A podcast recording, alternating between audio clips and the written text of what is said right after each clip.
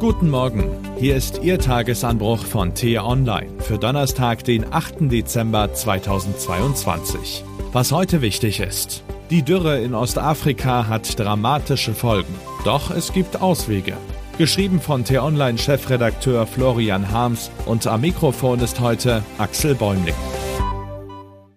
In Deutschland muten Debatten über den Klimawandel seltsam an. Einerseits schrill, wenn es um die Kleberaktivisten geht, andererseits bürokratisch, wenn Politiker auf Gipfeltreffen viel reden, aber wenig tun.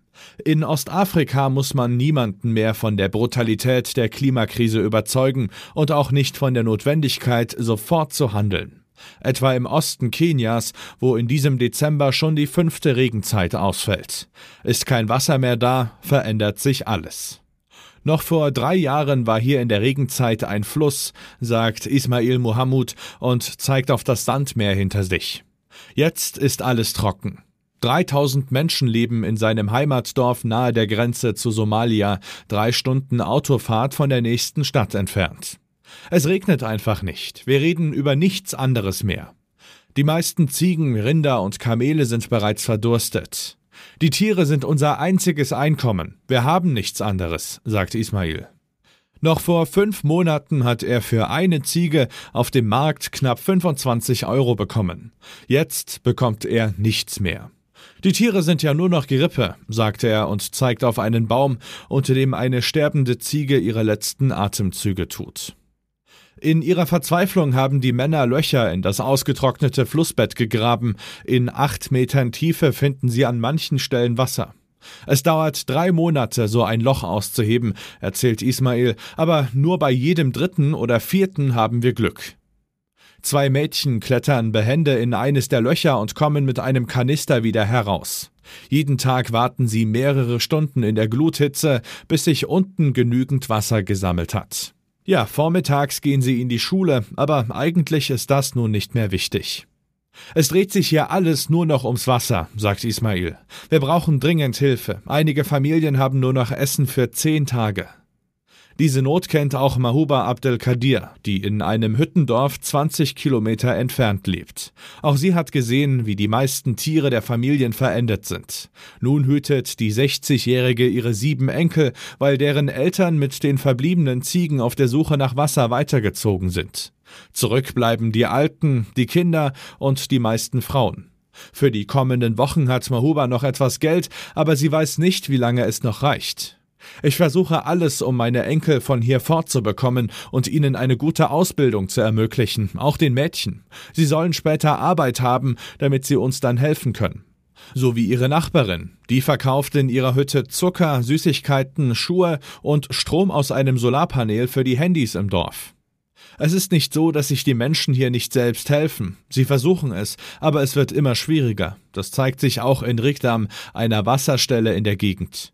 11.000 Menschen aus der weiteren Umgebung werden hier versorgt. Ins nächste Hüttendorf haben sie eine Leitung gelegt, nur leider war die solarbetriebene Pumpe mehrere Monate lang kaputt. Mithilfe der Vereinten Nationen ist sie repariert worden. Nun wird die Leitung sogar bis ins übernächste Dorf verlängert. Bisher mussten dessen Einwohner den Weg zum Brunnen zu Fuß zurücklegen. Sieben Kilometer hin, sieben zurück. Die Leitung ist gut, aber die Situation verschlechtert sich trotzdem, sagt Gerard Mahomet Weiss. Die letzten drei Jahre hat es kaum geregnet. Da reicht dann auch das Wasser aus dem Brunnen nicht mehr.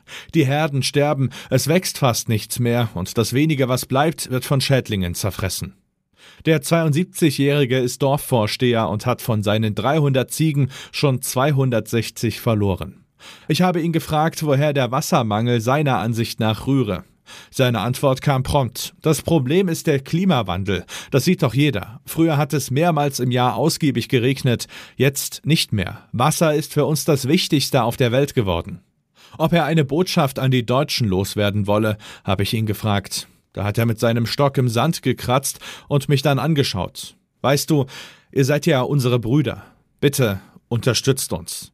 Wir können doch nichts dafür, dass wir unsere Herden verlieren. Bald haben wir nichts mehr zu essen. Ich habe ihm versprochen, seine Worte weiterzugeben. Was Sie damit anfangen möchten, liebe Hörerinnen und lieber Hörer, das entscheiden Sie selbst. Ich habe hier jedenfalls mit meinen eigenen Augen gesehen, dass Spenden vor Ort ankommen und den Unterschied zwischen Leben und Tod ausmachen können. Schauen Sie also gerne mal in die Show Notes dieses Podcasts.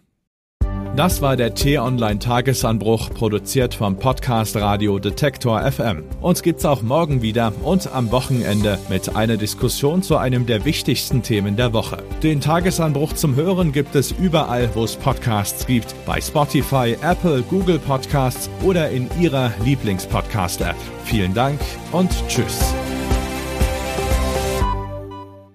Ich wünsche Ihnen einen schönen Tag. Ihr Florian Harms.